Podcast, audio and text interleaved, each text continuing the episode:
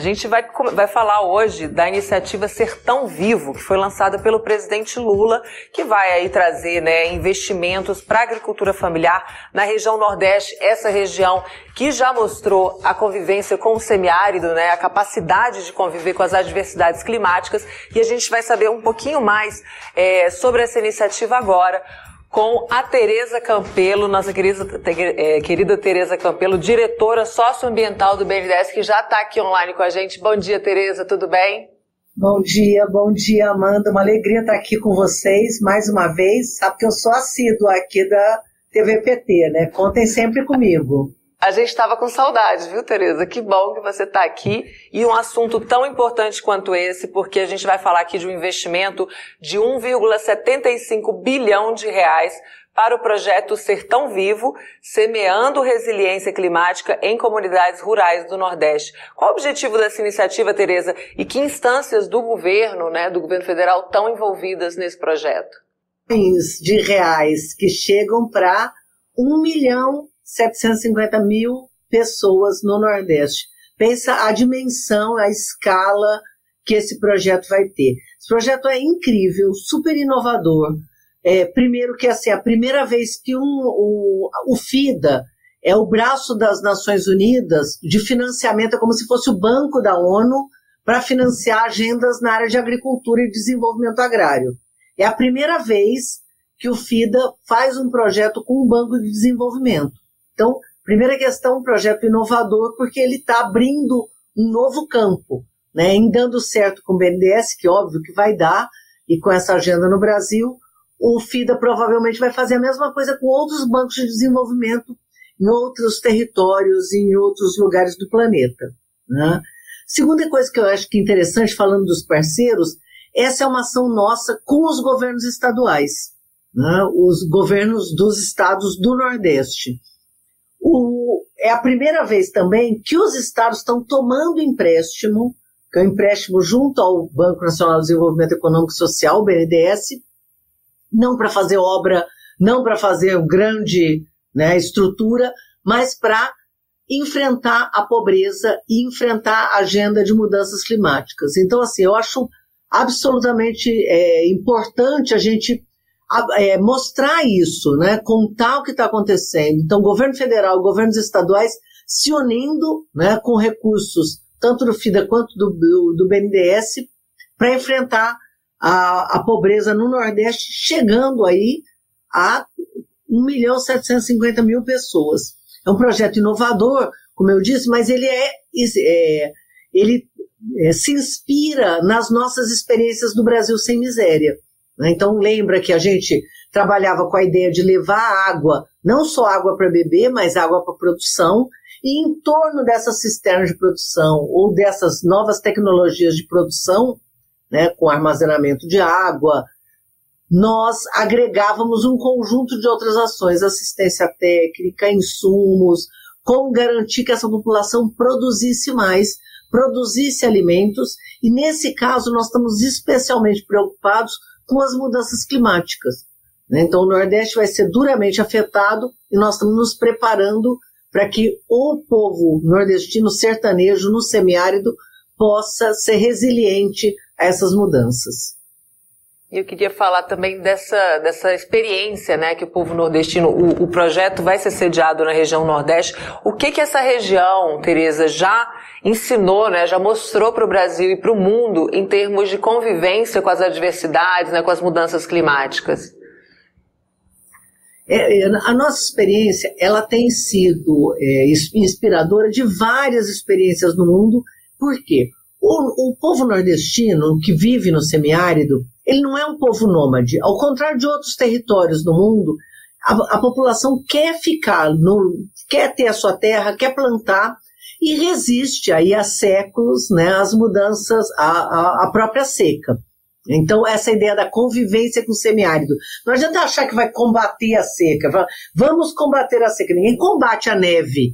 Isso é parte da, da agenda do, do clima no mundo mas você aprende a conviver. E foi isso que o povo nordestino veio fazendo ao longo de todo esse período. Então você tem uma população que é fixa no campo, que aprendeu a conviver com o semiárido, com tecnologias avançadíssimas né, que têm sido exportadas. Então, a gente fala muito das cisternas, mas não é só cisterna.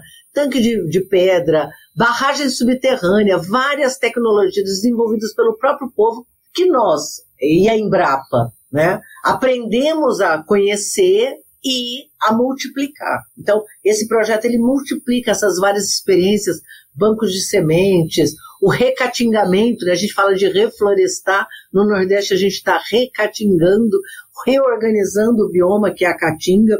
Então, são experiências muito, muito importantes que vão ser a base dessa tecnologia. E tem também uma questão é, que as pessoas às vezes não se dão conta, como o semiárido ele vem sofrendo com a seca ao longo de séculos, né, você tem uma carga genética nas plantas, nas sementes, que já se adaptou às mudanças climáticas, então é muito mais forte que em outro lugar. Você pega o feijão nordestino, ele já está adaptado. Você pega o milho, ele já está adaptado. Você pega um conjunto de plantas que sabem resistir a. Essa genética, ela é uma riqueza que poderá ser usada em outros territórios do mundo que estão começando a sofrer com mudanças climáticas, com seca, com aumento da temperatura, o mundo está aumentando a temperatura. Então, nós temos um conhecimento acumulado no Nordeste riquíssimo e nós temos né, essa genética já preparada para adaptada a essas mudanças climáticas.